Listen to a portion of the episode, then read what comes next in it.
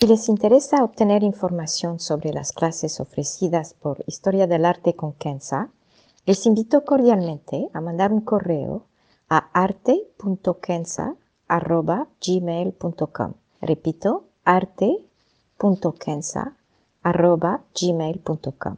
Muchas gracias. Planning for your next trip? Elevate your travel style with Quince. Quince has all the jet setting essentials you'll want for your next getaway, like European linen, premium luggage options, buttery soft Italian leather bags, and so much more. And is all priced at 50 to 80% less than similar brands. Plus, Quince only works with factories that use safe and ethical manufacturing practices. Pack your bags with high-quality essentials you'll be wearing for vacations to come with Quince. Go to quince.com/pack for free shipping and 365-day returns. Historia del arte con Kenza.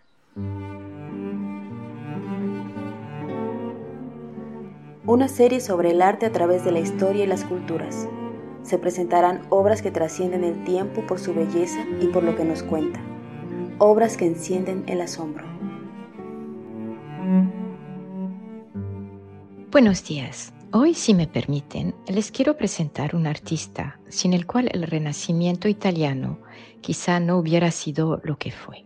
Pero, y de manera muy interesante, su nombre no figura en la lista de los más famosos.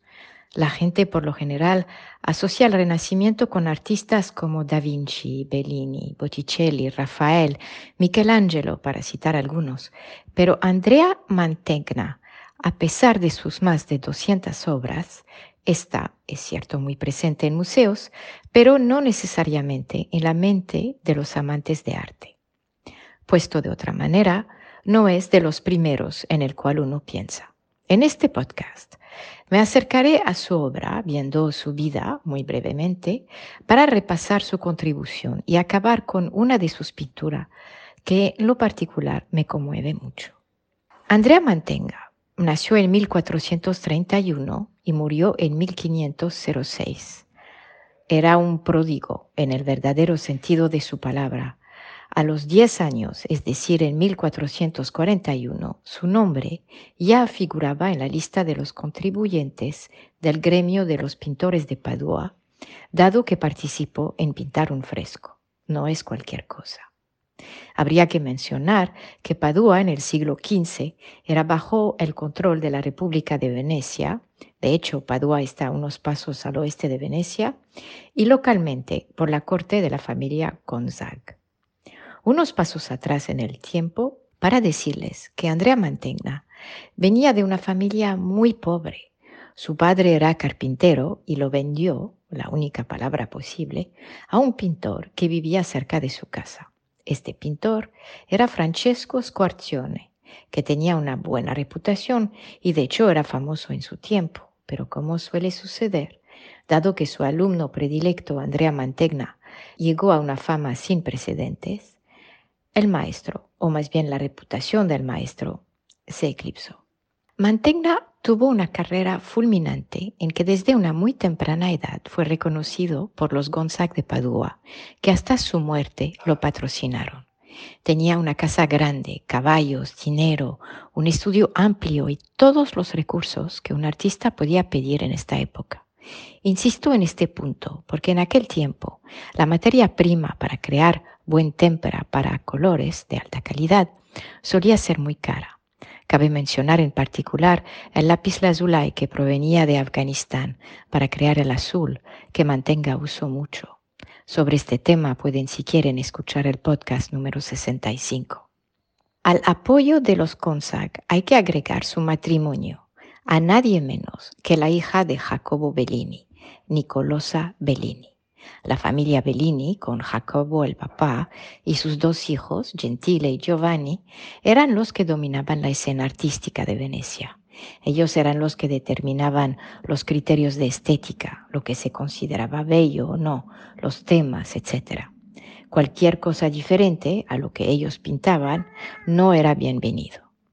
Cuidado, Quizá no fue por culpa de ellos directamente, pero más bien los gustos y actitudes de sus patrocinadores. Pienso en particular al maravilloso pintor de Venecia, Carlo Crivelli, que vivió en la misma época y que en lo particular me fascina. Fue rechazado y de varias maneras incomprendido en Venecia y tuvo que irse. Si quieren saber más de Carlo Crivelli, pueden escuchar el podcast 44 y de hecho me encantaría hacer otro podcast sobre su obra.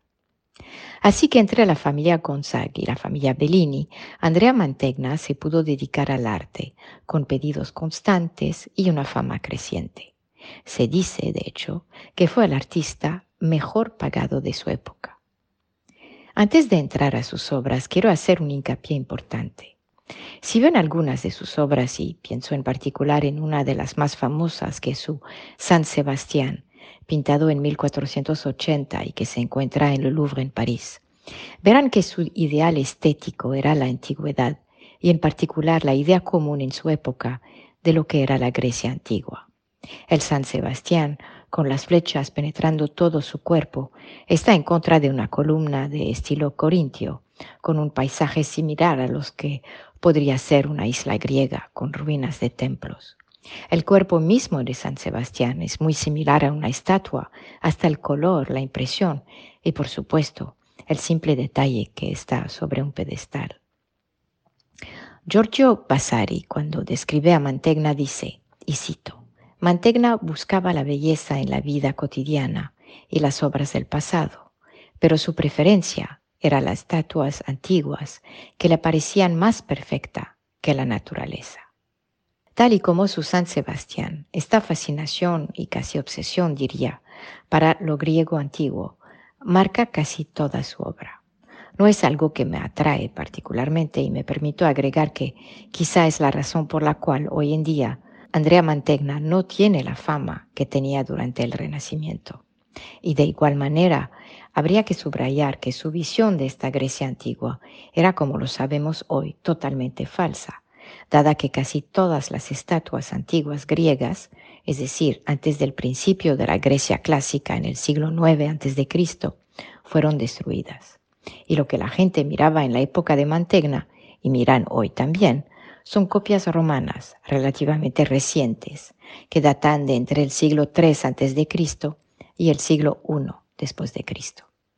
Regresando a nuestro ilustre artista, sus obras entonces se pueden dividir en tres grandes categorías. Primero, los retratos, y especialmente los retratos de sus patrocinadores, es decir, de la familia Gonzague de Padua y de la élite de Venecia. En estos retratos vemos de nuevo la influencia de la Grecia antigua de la cual soñaba. Muchas de las caras parecen ásperas, un tanto rígidas, hasta como caen las telas. Estamos lejos aquí de la dulzura de un Rafael o de las curvas de Botticelli. Pero no hay que menospreciar los retratos, bien al contrario.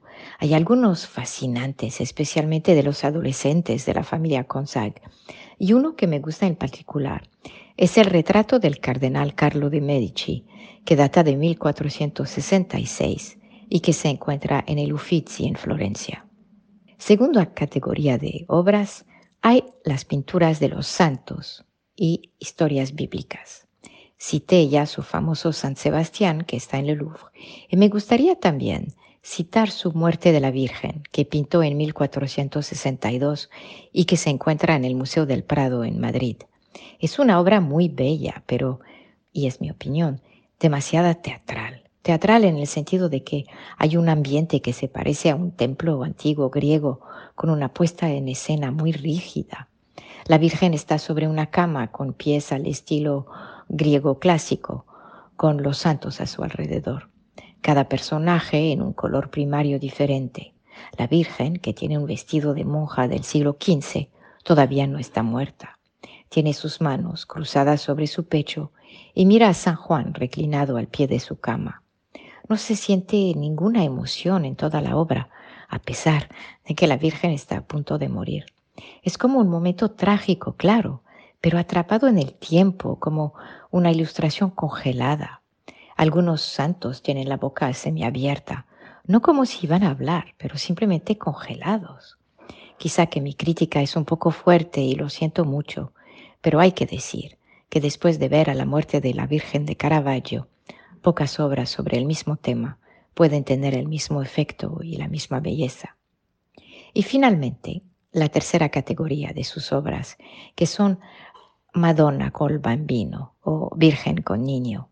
Y con esto entramos de lleno a la obra de hoy. Son en estas obras de Virgen con niño que creo que el genio de Mantegna se despliega. Si miran la obra que tenemos como ilustración y otras similares, como las en los museos en Milán o en Pérgamo, verán la misma gracia. Antes que Lippi, antes que Da Vinci o hasta Botticelli, Andrea Mantegna, quien vivió en la misma época, pero que empezó a pintar a una muy temprana edad, antes todos ellos entonces, Mantegna pintó las primeras vírgenes evanescentes. No encuentro mejor palabra. Por evanescente quiero decir ligera, dulce, graciosa como una flor en la brisa de la mañana. Al acercarnos a la obra de hoy, quizá me entenderán. Se trata de una virgen con niño dormido, data de 1465-70 y mide apenas 43 por 32 centímetros. Se encuentra en el Stylish Museum en Berlín. Aquí la Virgen cuida en sus brazos a su hijo dormido. Los colores son tenues con el café que predomina. Hay toques blancos en la tela del niño, signo de su pureza como niño y ser espiritual. El negro del vestido de la Virgen marca el contraste junto con el fondo en un juego extraordinario de claro oscuro. Si uno no se concentra, parecería que las manos y cuello por una parte y la cabeza de la Virgen por otra no están ligados. La Virgen misma está arropada en una tela café con reflejos casi dorados. Su pelo es también café, con algunos rizos libres. Me fascina este último detalle. El niño está dormido, parece en paz, tranquilo, seguro, en los brazos de su mamá. La posición es muy especial, totalmente eh, protegido entre los brazos y la tela, su cabeza ligeramente inclinada, apoyada sobre la mano de su mamá. Al ver esta imagen me hace recordar cuando me sentaba y cargaba a mi hijo de la misma manera cuando era recién nacido. La cara de la Virgen y su posición expresan este afán de proteger a su niño. Lo mantiene de manera muy delicada y a la vez firme.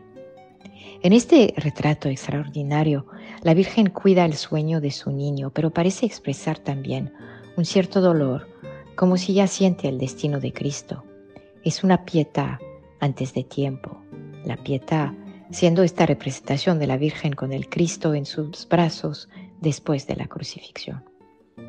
Es entonces una Virgen que nos habla de lo que será, pero sin expresar ningún temor como resignada al hecho, dejando todo en las manos de Dios. No es una virgen enojada o rebelde, no.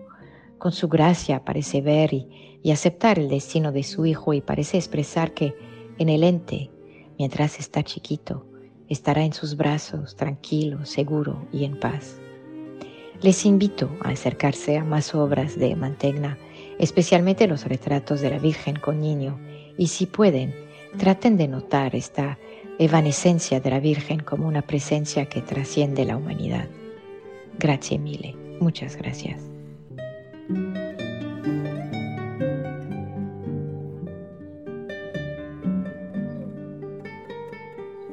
Historia del arte con Kenza.